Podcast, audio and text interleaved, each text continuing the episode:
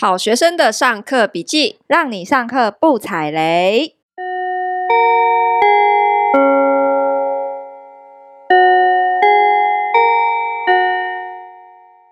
大家好，我是好学生 Ivy，我是麻瓜 Tody。新年到，噔噔噔噔噔，没有人咚咚咚咚锵，没人跟我一起唱。因为我不知道你后面歌词是什么。好，我们一样是新年过年特辑哦。然后呢，一一样请到我们的当家主播凤梨酥来聊聊租房跟买房的一些就是秘辛。Yes Yes，好了好了，不会开场的一个人。好，我们欢迎凤梨酥。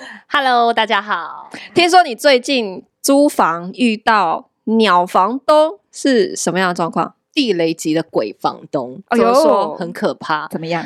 就这个房东呢，在我们续约前一个月，然后很临时告知我们说要涨价了，而且一口气要涨三千。原原来租金多少？两万三千五百元。哦，两万三三房是不是？对，然后涨到两万六千，涨到两万六，一次蛮多的。我觉得三千算多哎，十拍超过十拍算多算多，嗯，也是蛮熊的。对，他可能是熊熊发现今年的那个房价整个突飞猛猛涨，就然后租金要跟进一下这样。嗯，可是你这个地点在哪里啊？是在呃内湖，内湖三房，嗯呃电梯大楼，电梯大楼几年的？民国八十八年盖的，民国八十八年，二十年左右，嗯，的华夏啦，嗯，不过三房以现在的一个租金行情，这个地点来看，两万三其实很便宜耶。我觉得它不是不能涨哎，而是要先告知我们。但是那个告知，我的观念里面，我觉得应该是要前半年告知吧，不是前一个月告知你说，哎，拍谢哦，我要涨价了。嗯、而且我觉得很不舒服的是，啊，你摆明挖洞给我跳啊，就是你觉得他给我吞啊。我涨三千合理啊！Oh. 我们一个紧急应变时间都没有哦。Oh, 我懂你的意思，因为其实你一开始有跟房东这边讲说，你们是一个家庭，有小孩，有老公，然后是一个常住的状态。你已经住多久了？应该是两年，合约也是签两年。哦，我们是一年一年签，一年一年续约，一年一年续约。嗯，然后，可是我在租的时候，我们就跟他讲说，我们想要租长期的，因为我们之前也是被一个房东临时说收回房子，我们觉得很困扰，因为我们也有小孩了，嗯，所以搬家会比较麻烦，而且小孩有学区的问题，我们可不可以入籍？嗯，啊，入籍不是代表说我要长租哦。那所以你一开始有尝试跟他说签久一点，签个五年之类的吗？有，我有跟他说，哎、欸，那我们可不可以签比较久一点？然后他就说，哦，先不用哦，就是呃，我们也要看看，磨磨合看看，啊、都这样磨合磨合。对，对好啦，以我们自己的经验来讲，其实蛮多房东会这样，就是他为什么不愿意给你一次签长租？其实也蛮好理解的啦。大概有两种想法，第一种就是说，当然他。不知道你是怎样的租客，嗯，第一次他会怕你欠缴租金啊，或者是破坏他的东西什么的，嗯，所以有一些屋主他会担心，所以他会觉得哦，一年一年前，嗯，他会比较有余裕。比方说你真的是欠缴租金的租客，可是他他第二年就可以决定要不要续租给你嘛，对对。然后第二种他不会讲出来的理由就是哦，我想调涨租金。对，我就是没有 get 到这个，对，因为 get 到这个点，所以 maybe 你的你碰到的房东他是属于第二种类型的，嗯、就是说他一开始就是有意识到说，哎，我如果一次签五年给你，我后面可能就不能调涨租金啦，所以我要一年一年签。嗯，好，所以我觉得如果面对这样子的房东哈，你会担心之后他给你调涨租金，比较好的做法是，你就提前问他，因为你你刚刚有讲说。他提前一个月的时候通知你，对你来说太临时了。嗯，那他为什么一个月前才通知你？应该是因为我们的合约在讨论续租的时候，通常都是一个月前。嗯，对，这我们法律也是这样规定的，就是说，呃，续不续租就是提前一个月是通知期嘛。嗯，所以其实大部分的房东，他大概也是这个时候才会开始去想说，哦，要不要续约？哦，那我接下来的租金。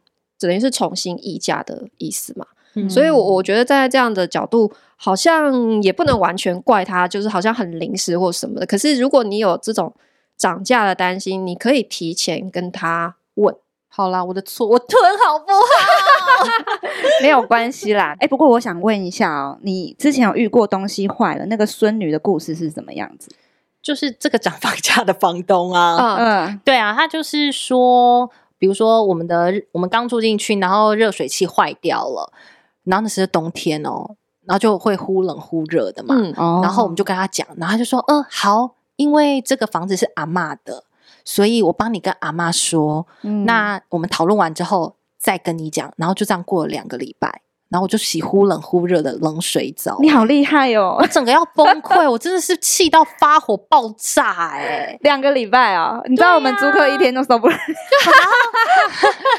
就开始爆气了。你还可以狂的，你还可以忍两个礼拜。我中间我后来跟他吵架啦，然后我老公还骂我。你没有直接想说我自己楼下找水电师傅来修比较？他不要，他有认识对，的。如果遇到这个状况，我如果屋主又不愿意处理的话，我们该怎么办比较好？嗯。对，就是我都已经跟你讲了，可是好，你如果不修，那你告诉我嘛。那但是他反而是不读不回，讯息也也也不接，对，人间蒸发。对如果是这个状况，嗯、我们要怎么租客要怎么做比较好？我我一样哈，我觉得所有事情我都会从第一个是法律层面，第二个是现实层面，理性理性。对对对 okay, okay, 第一个是法律层面，我刚刚是不是提到说，就是修缮责任它是可以约定的。嗯、好，现在假设哈。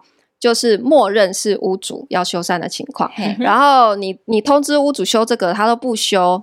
好，其实我们法律有赋予赋予一条附带的权利，就是说他答应，呃，就是他说这个责任是他，可是你通知他期限内处理，你可能呃有呃合约上面其实一开始就可以写清楚了，就是说什么。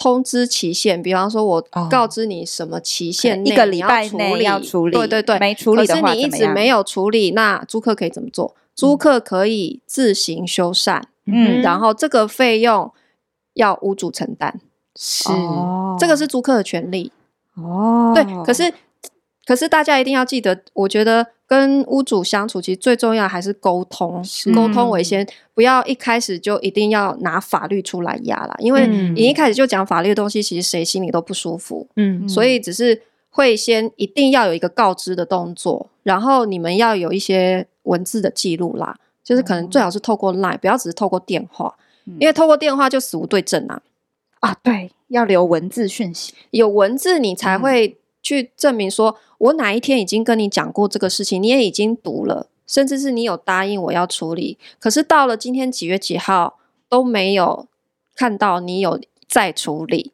好，嗯、那我觉得这当中还是会有一个追进度的过程嘛，你总是要问他，哎，请问到底什么时候要来？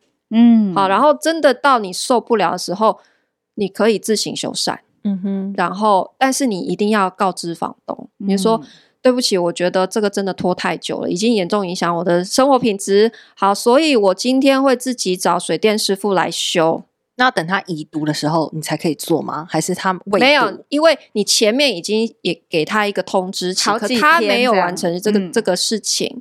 好，所以现在是告知他了。OK，对，你就告知他，然后要预先让他知道说，这个费用我会从下个月的租金扣除。我觉得这个。我会从租金扣除这件事，你还是要先跟他有一个共识，共识，共识啦。对，就是我我讲说，你告知他，这也是一个已经是非常强硬的一个措施了。嗯、因为你今天只是告知我，其实我也会觉得有点北宋吧。对，会对，所以我我的口气是会说，诶，如果真的你这边没办法处理，是不是我这边来找水电师傅？哈，然后其实更好的做法是，你就直接找水电师傅先来估价。然后你就告诉他，我已经请水电师傅来估价修两千块，好，然后因为我觉得真的拖太久，我们没有办法这样，所以我已经先付了这个钱，好，然后可能这个费用哦，那我们是不是从下个月租金扣除？嗯，软一点去跟他讲，嗯、那他必须接受，是因为从法律层面来讲，这是你的权利。哦，后来那个 case 后来是怎么处理掉？就孙女终于出现了，是吗？对，然后我就是跟他大吵一架，然后他就呛我说：“哎、哦欸，某某小姐啊，我觉得啊，你们这个新闻业的 tempo 我真的跟不上哎、欸，两个礼拜，超夸张。你看，这又回到屋主不专业的问题。我跟你讲，其实是阿妈跟他孙女真的不懂怎么处理啦。因为我觉得很多就是房东跟租客之间呐、啊。”为什么会有很多的？好像大家都觉得，哎、欸，房东对我很坏，或者是他临时给我涨租金，或是不修东西。那我觉得是因为认知不一样。应该说，一开始可能没有沟通清楚。嗯哼，比方说哈，修东西这件事情，可能对于大部分租客来讲，他会觉得说，哎，啊，修东西不就是房东的责任吗？嗯，好，可是事实上，我跟大家讲哦，就是法律规定的是什么？法律规定的是说，假设你们没有特别约定的话，那默认是房东要处理。这个意思就是说，嗯、是可以特别约定的。嗯哼，好，我举例一个情况啊，就是今天如果有一个有一点点破旧的房子，然后这个屋主哈，他就是不想要处理，很麻烦。然后可是他这个可能市场行情，他可以租到三万块，然后他今天跟你说，我两万五便宜租你，好，可是你就是修缮你都自己弄啦，你不要烦我，我没有时间，你愿不愿意接受？嗯、当然。对你，你可能就会接受，对不对？好，所以，嗯，对啊，那修缮责任这个问题背后反映的，往往也都是就是成本的问题，租金高低。嗯、所以，当然你也有可能碰到一种屋主，就是他就是正常行情租给你，没有便宜，可是你他也是不愿意帮你修缮。当然也是有这种房东，嗯、但是有一些房东是他觉得他便宜租你了，嗯，所以他就是不希望你来烦他。嗯，但是这件事情他可能没有在签约的时候跟你讲清楚。就签约的时候，他因为他也觉得这是理所当然，对，他没有觉得特别需要沟通，他没有坐下来跟你讲说，哎，我现在跟你讲清楚哦，以后要修什么修什么，你都自己弄哦，因为我便宜租你了。说真的，这个租金没有比较贵了哈，啊，我就是不希望有人烦我。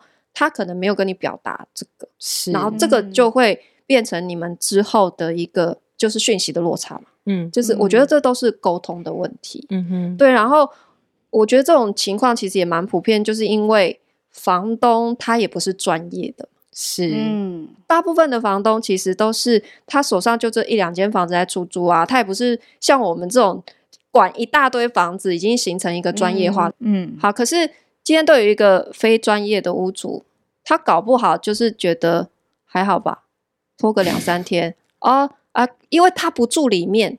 嗯，所以他不会感受到那个急迫性。嗯，对。可是像我们经常处理的，我们就会知道每一种维修事件它都有优先等级。嗯，对。专业。你面对一个不专业的屋主，我觉得哈，大家真的不要想说啊，我一通电话，然后屋主就应该要处理的好好。我跟你讲，百分之九十以上的屋主都是这样子的。嗯哼，因为他你跟他讲，哎，我热水器坏了，他也是想啊，怎么会这样？啊，怎么办？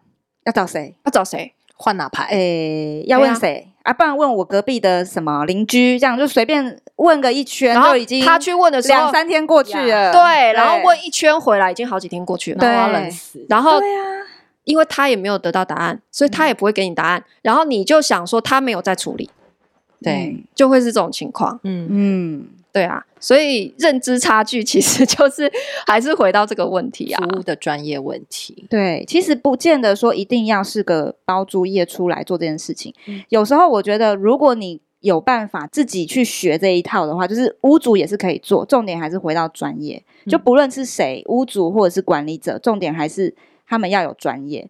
其实有一些屋主也是做的不错的，但大部分好像都不太好，很可怕。你有遇过好的吧？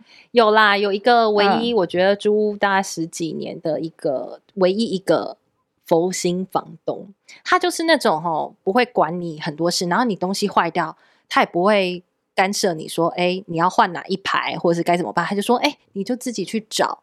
你觉得合适的东西，然后把它换掉，然后你就给我收据，然后直接扣在下个月的房租里面就看是不是他就是讲的很清楚，超棒。对，阿莎莉，这个就是很棒的房东。而且将，我觉得要做这一行，还有一个就是将心比心。哎，对对，自己洗两个礼拜的冷水澡，你就受不了啊！将心比心去想，那对方受不受得了这件事情？嗯，对。嗯但是如果是一个租屋族的角色，我会很想要问的是，我要从什么端倪去看这个房东到底是不是地雷房东？我们要怎么去观察他，或是从言谈当中，我们觉得，哎，这个人不 OK 哦。纵使他的房子再好，可是他可能是一个地雷房东，我要怎么观察？我先教你一招，就是其实你看，哎。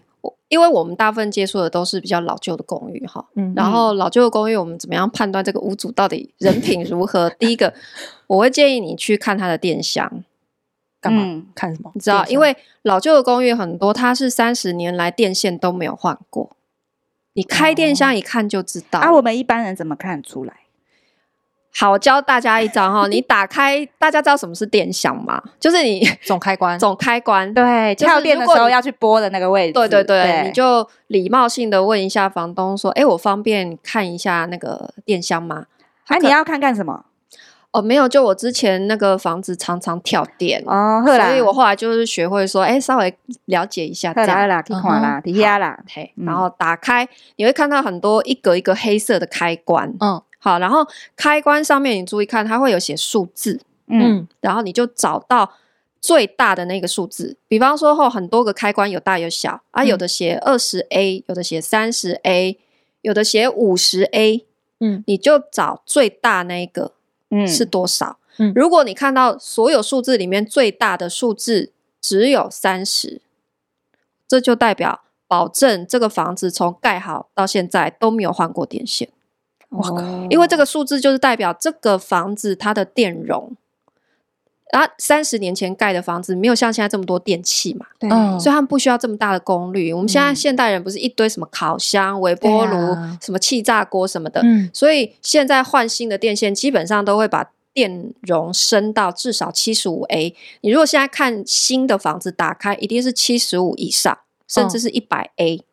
好，这就是确保你的房子一定是电是很安全的。好，所以为什么我说用这个来测试人品？如果你打开看到这就是没有换过的，你就问房东说：“哎、欸，这房子是不是电线好像都没有整理过？”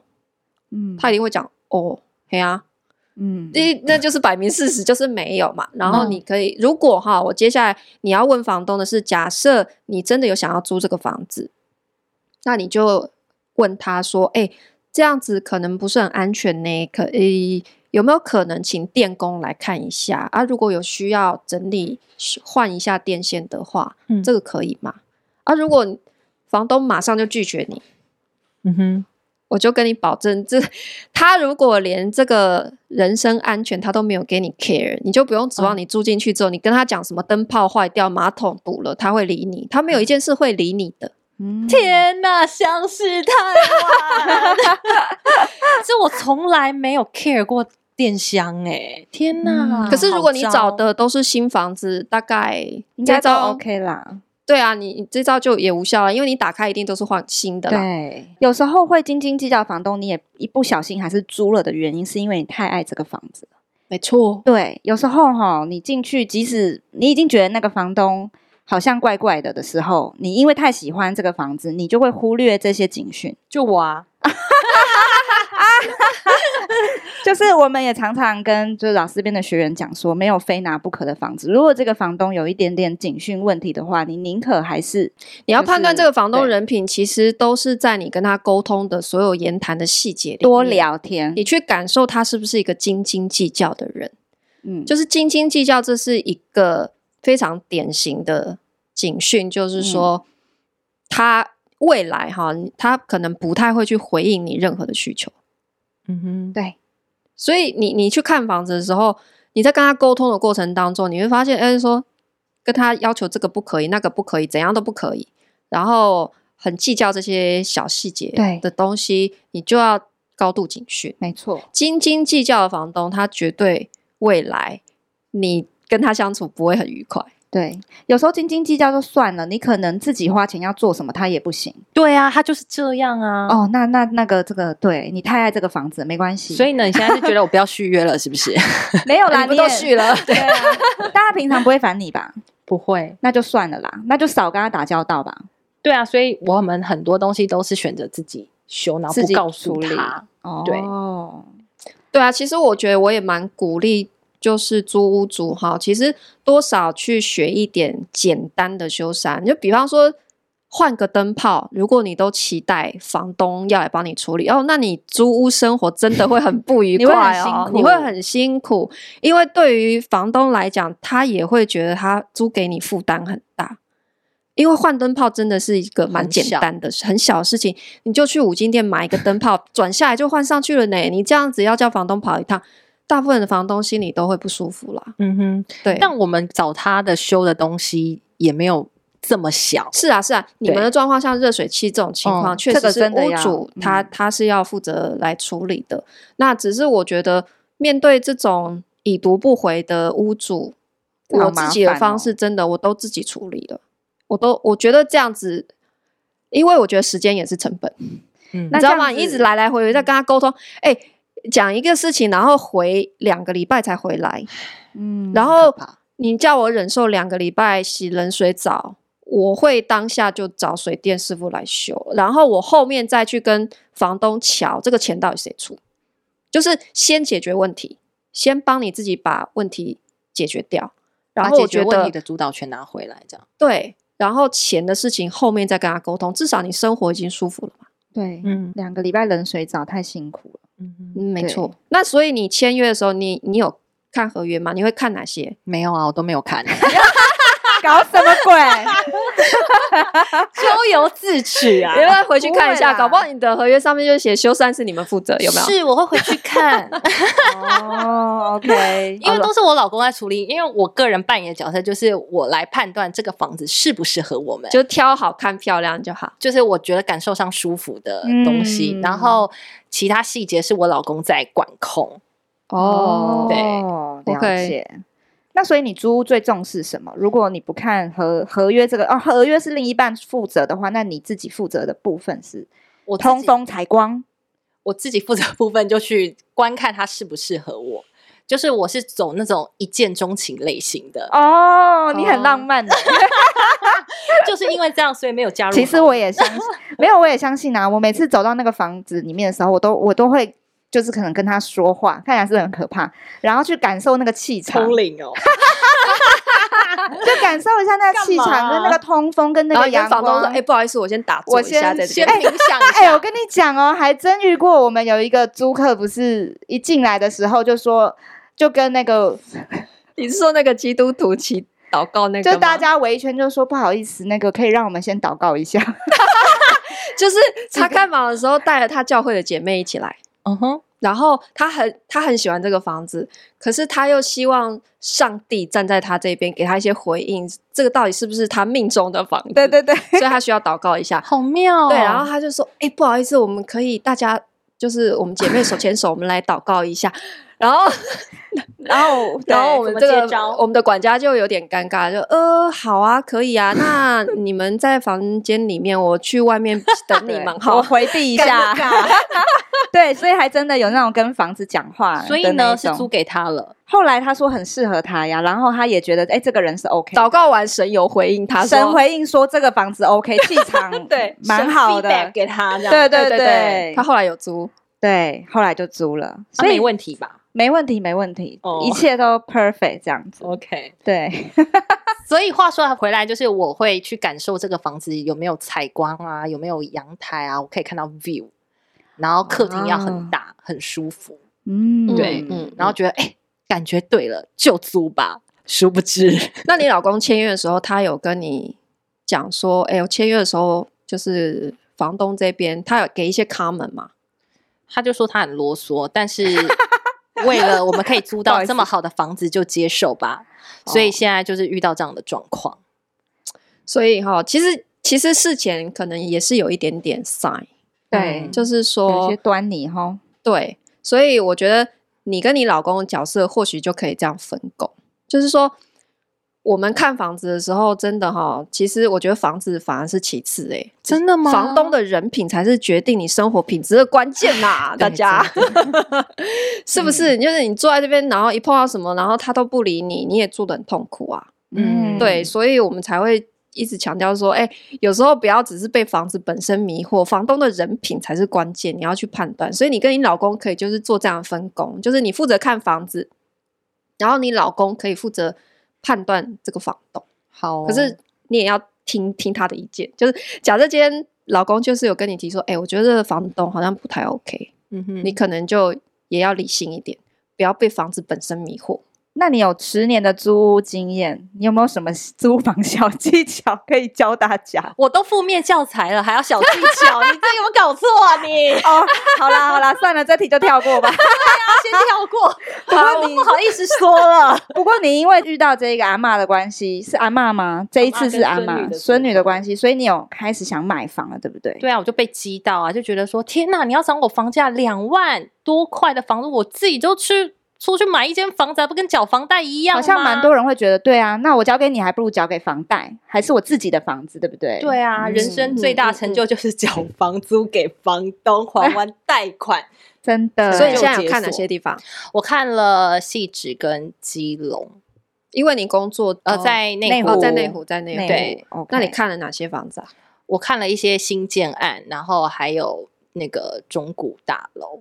哦，都公寓也有看。预售，对预售，但我看的都是接近已经他年底会完工了这种。哦，对，年底会完工，今年还在售。对，其实哦，我觉得以今年的这个房市热的程度，如果它现在都已经盖好了，然后还有余屋在卖，恐怕都有点问题哎。嗯，你知道今年的那种买屋狂潮是所有的案子哈，都是还没有开始盖就卖完了。你很难碰到，就是它已经盖成，还有余屋在卖的。当然不一定是说它房子本身有问题啦，它有可能一开始市场定位，比方说它价格偏高，然后或者是它建案本身确实是，呃，之前有传出什么漏水的问题，那一家就是漏水的，哦，是去看的，所以才会卖不掉。嗯、要不然就是它的户数真的太多了，嗯，可能八九百上千户才有可能卖这么长的时间。嗯嗯，对啊，不然今年真的很疯哎、欸！就是我常常也是很多打去问那个建案，然后直接说：“哎、欸，我们已经卖完了，只剩下 店面啊什么的，连看都不用看，你看都不用看，很瞎哎、欸！可是我才刚看到广告，我想说，那你们广告个屁呀、啊？它就是广告店面而已哦。然后很多他们其实是真的浅销就卖完了，嗯，所以那一家可能是很有问题的。有可能，你很喜欢吗？你现在看的那一那，我后来一查就发现说，哎，它是漏水漏水建商的，漏水建商很有名的三个字，三个字。不过我去看那种新城屋，就是这种代销的这种嘛，就觉得说，嗯，预售屋这种，就觉得说他都会拿给你底价单，哎，到底是真的假的？他怎么跟你说？他拿底价啊？我们他真的就这样了，没办法，他就放赖啊。他就拿 line，然后有个 PDF 档还是什么的，然后就讲说几瓶，嗯、然后呃，就是这个价钱？对对，这个价，这已经是底价嘞。对啊，这不能再便宜了。这到底是真的还假的啊？我觉得这种事情哈是要看时空背景。就今年啊，今年的话，我觉得比较高的比例就是真的。啊、因为我为什么说这这无关真假？其实这。就是看现在是多头市场还是空头啊？嗯，因为像今年这么热的一个情况，你不买别人买，那你觉得这个价格是真的还是假的？嗯、就是你爱买不买嘛，随你。对啊，今年真的是卖方市场。嗯，你看他的积极度啦。哦、如果他丢给你之后，他也没什么想要追你的意思，就代表他就是卖这个价，因为也有别人在排啊。对啊，那如果他拿这个价格一直追，要不要？要不要？真的很便宜，那或许。没什么人买，你可能还可以再多少砍一点。对，然后有一些是他代销本身真的很想要有业绩，嗯、他有时候给你看，他还会跟你说，这个是我们表定的价格没有错，可是我跟你说，实际上可以，然后他就就会用计算机再按一个数字给你。对对对对，有还是会有这种，有他有按计算机给我，对，可他按出来的到底是不是就是？真的底价，对呀、啊，我觉得还是回到他这个案子到底够不够热销的问题，嗯，好不好卖的问题，好不好卖的问题嘛。嗯、其实我觉得这就跟租房也是一样啊，就有时候你看那个租房他开的租金价格，嗯，你觉得有没有溢价空间？嗯、是不是也是？如果我今天是屋主，哎、呃，我后面还排队十几个人要看呢、欸，那你要租不租就这个价钱嘛，嗯，对。可是今天如果我是屋主，结果。两个礼拜就只有你来约看，就很冷呐、啊。那你来跟我说，哎、欸，便宜两三千块，我是不是会考虑？会，我觉得就是这个逻辑。嗯哼，对对，没错，对啊。所以我觉得这也不是说真的还是假的，就是看他多想卖给你哦，看他的积极程度就对了。对，然后看这个案子本身热销的程度。嗯哼，嗯那还有一种就是呃，他是预售屋嘛，他正在改，然后他就带我们进工地。然后我们就去看房屋里面的格局，它就有点像毛坯这样子，然后正在盖，然后我就除了感受格局以及看出去阳台的 view 之外，我还可以怎么看一些美感，让他觉得让我自己觉得说，哎，他到底有没有偷工减料？哎，他这个到底弄的材质好不好？其实我真的无从。观察起，我只是去感受那个房屋的格局跟 view 而已。毛坯屋很可以怎么看？你可以挑下雨天去看，至少你可以看出下雨有没有漏水。我们之前对啊，我们之前就有分享过，我们有一次去看一个也是盖好的，还有余屋在卖。然后那一天就是刚好好死不死台风天，对。然后我们就站在现场，哎，这里一直在滴水，哎，对啊，就是下大雨就是最好的时机点。哦。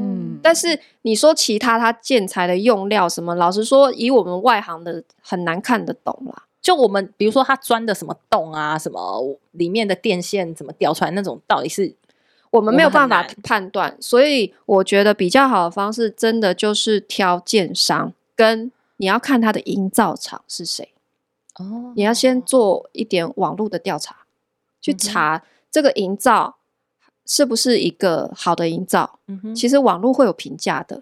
嗯哼，对，还有建商，因为建商有可能他配合的营造商是很多个，可是呃，你第一个挑建商，他是本身是以营造出名的，好，他然后他盖出来的品质就是市场上面没有太多抱怨的这种，对啊，那基本上你就可以相信他不太会偷工减料。那漏水保固这个到底是，因为他只跟我说一年，到底是要几年？因为我有听到三年、五年的啊，我有听过哎，二十年的也有嘛。这就反映价格，真的这是反映，那就真的有点少。我必须说，漏水保固只有一年，真的有点少。嗯，对对，就是我觉得至少都要有三年嘞，所以他可能有一些他对自己的那个。对啊，他对自己漏水保固没有没有信心。对啊，他就是漏水建商。我后来去查了，是那个那个宝咖宝咖咖。哎，我这样讲可以。另外一家啦，也是三个字哦哦，还有不是我讲的哦。对啊，对对对啊，所以我觉得我们挑建商真的很重要，尤其是今年大家是不是就是说呃缺工缺料？嗯，然后很多建商他的工期都拉得很长。没错，嗯，对，可是。我跟你讲，其实你真的挑到好的建商跟营造，不会有这个问题。他们都会预先有库存，因为他实力够强的时候，他们有那个财力。好，然后他囤货是吗？他们会先囤货，而且他们会买期货。哦、他不会真的说等到缺料，然后再看怎么办。嗯、你你会碰到这种状况，都是实力不够强的建商，都是比较小的建商才会出现缺工缺料。哦，真的哦。就是大品牌的建商，其实他们一直有在盖案子的，他都会预先囤好这些材料，就不会有这样的问题。对，他就不会延后那些工期，他就是一样准时安，嗯、然后也比较不会有偷工减料的情况。嗯，对，所以还是说回，一定要慎选建商啦，真的。对，我没有听过的那种小个人建商，其实我都不敢买。哦，我都不是不太敢碰。嗯哼，嗯，对啊。然后你也提到说，你去看预售代销，跟你教你用信贷，对，就是头期款大概是两百万嘛。然后如果付不起的话，他就会说，哎，一年有三年的宽限期啊，那你之后如果真的没有钱的话，你就去信贷啊，没有关系啊，信贷才几趴而已，OK 的啦。我就觉得，嗯，信贷是一条可以走的路嘛。我讲一下哦，就是你要用信贷拿去当头期款这件事情，第一个是。你是买预售还是中古屋？就预售啊。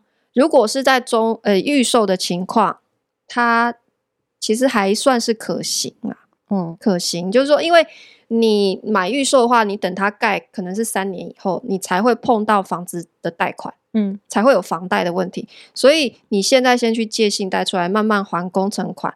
当然，我觉得这是一个方式，是可以的，因为。如果你今天的工期拉得越长，是不是有可能你在盖好成屋要开始真正进入房贷之前，你信贷已经还的差不多了哦。然后这个时候你的房贷比较不会造成你的负担。是。可是如果你现在工期很短，比方说两年之内就交屋了，好，然后你房贷加信贷，到时候一起下来就不行，你的负担可能就会很大。嗯哼，对，而且你信贷还没有还完之前。它是会去卡到你可以贷款的成数的，因为银行在放房贷给你的时候，不管是什么贷啦，哈，就是银行要借钱给你，它还是会看你的呃负债比跟收支比。哦嗯、什么是负债比？就是说，他会去看你的年薪，你的年薪假设是一百万，那他们有一个比例，就是说二十二倍，就是你的负债上限。比方说，你年薪一百，你负债上限就是两千两百万。那这两千两百万，它就是呃，第一个主要是看你的信贷，就是消费性贷款的部分。而房子是因为它本身有抵押品，好，所以它也许可以再通融一些，可以再增加一点点。好，所以我觉得，呃，如果你是买预售情况，我觉得用信贷这条，当然我觉得这是一个可行的。好，可是假设你今天是买中古屋好了。嗯，中古屋等于是你现在付了头期款，你可能就会立刻交屋，然后很快你就要马上背房贷，这种情况，信贷可能就不太可行。懂？第一个是我们现在的那个金融管制，事实上是有规定说你不可以把信贷拿去买房子的。啊，所以你如果你要这样做，你不可以跟银行说，因为你去贷款的时候，他是会问你，你这个这笔钱要做什么？嗯，会啊，对。然后你跟他说哦，因为我最近要去买一个房子，欠头期款，你就拿不到这笔钱哦，他不会贷给你，嗯，因为这个是我们的金管会有规定的，嗯，它有限制消费性贷款不可以流入房市，因为特别是今年，因为有没有我们房价涨太凶，他们现在要打房，嗯，他要抑制这种过度炒作，所以你假设让银行知道说你这笔钱是要拿去付头期款，你就会就拜拜了。哎，你是不是有朋友？刚好有有这样子操作，就会被查到，对不对？呃，我有在网络上面看到有一个人的案例就是这样，哦嗯、他被银行发现说，因为太近了，你信贷跟房贷时间这么近，第一个是它直接影响到你房贷的成数，嗯、第二个他会看你的金流，然后他发现说，哎，你这个不是前一阵子才去贷款出来、嗯、哦，他不是信贷哦，他是拿自己家里的房子增贷哦，一样的。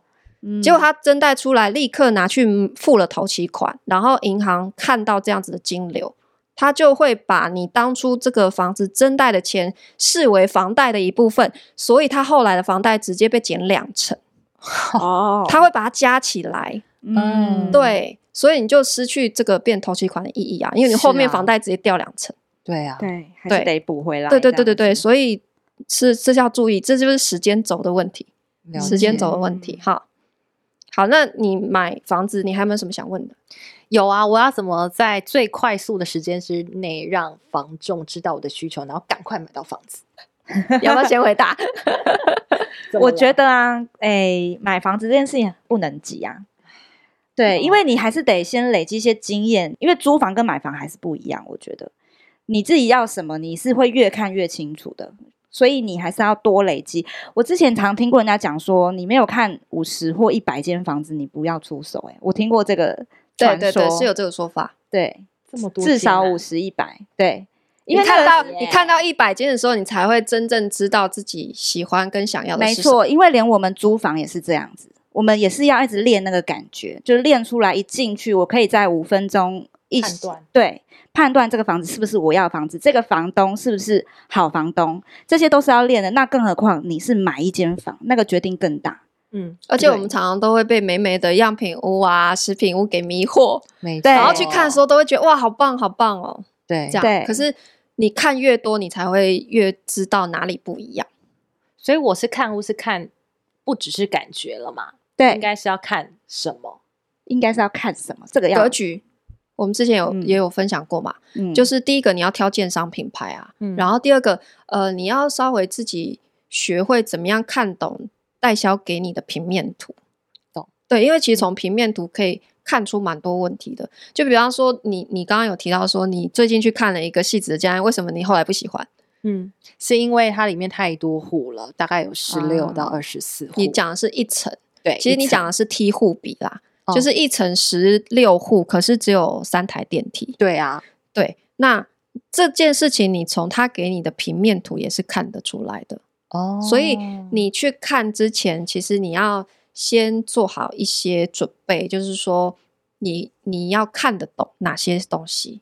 对，我们之前有一集有分享过，对，大家可以再再回去去听。我们有分享蛮多细节的，嗯、就是说你拿到一张加配图跟建物平面图的时候，你要看什么？对。然后有时候它的加配图，它尺寸是会给你偷工减料的，它就骗你。加配图是不是就是上面会帮你画好家具，对，然后彩色的很漂亮，然后让你想象哦，我以后住这边，呃，客厅这么大，然后旁边还有一个多功能的加衣房什么什么的。好，可是事实上很多那种加配图，它就是给你偷尺寸，它是其实是失真的。椅子画小一点啦，然后桌子画小一点，让你觉得哎，我这个空间看起来很大。然后房间的衣柜画浅一点，对。然后你实际交屋的时候想说，What the fuck？这个怎么这么小？怎么住人啊？对。所以我们之前有讲到说，可以用厨房的那个琉璃台的深度比例尺，因为琉璃台的深度这个东西，它通常没有办法偷尺寸，因为这个部分。因为跟水管的管路有关系的东西，是一开始建筑师在规划的时候就会画好的。那你知道家配图这个东西是后来的代销去画的，所以一开始那个呃，如果是建筑师画图，这个部分尺寸是没办法偷的。好，总而言之，看房子不要急，然后祝福你可以赶快找到适合自己的房子。那我们祝大家新年快乐，恭喜发大财！今天就下课喽！噔噔噔噔噔噔噔噔噔噔噔噔噔噔噔噔，布布。